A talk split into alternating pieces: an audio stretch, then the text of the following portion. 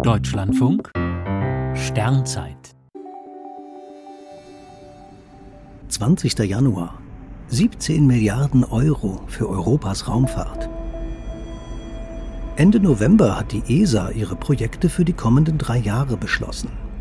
Die 22 Mitgliedstaaten stellen knapp 17 Milliarden Euro zur Verfügung.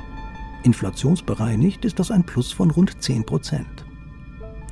Größter Beitragszahler mit einem Anteil von knapp 21 Prozent ist Deutschland, gefolgt von Frankreich und Italien. Am Wissenschaftsprogramm, zu dem etwa Planetensonden und Weltraumteleskope gehören, müssen sich alle Länder entsprechend ihrer Wirtschaftskraft beteiligen. Dazu kommen zahlreiche optionale ESA-Programme.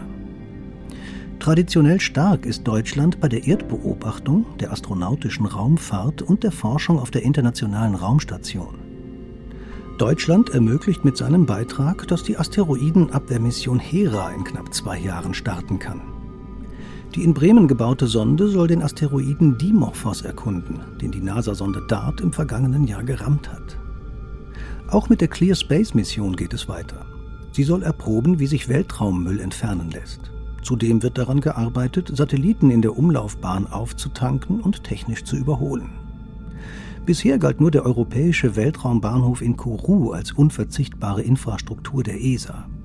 Jetzt gehört auch das Raketentestzentrum des Deutschen Zentrums für Luft- und Raumfahrt in Lampolzhausen in Baden-Württemberg dazu. In den kommenden drei Jahren leitet Deutschland den ESA-Rat und muss Europas Raumfahrt durch eine Zeit von Krieg, Energiekrise und Inflation führen.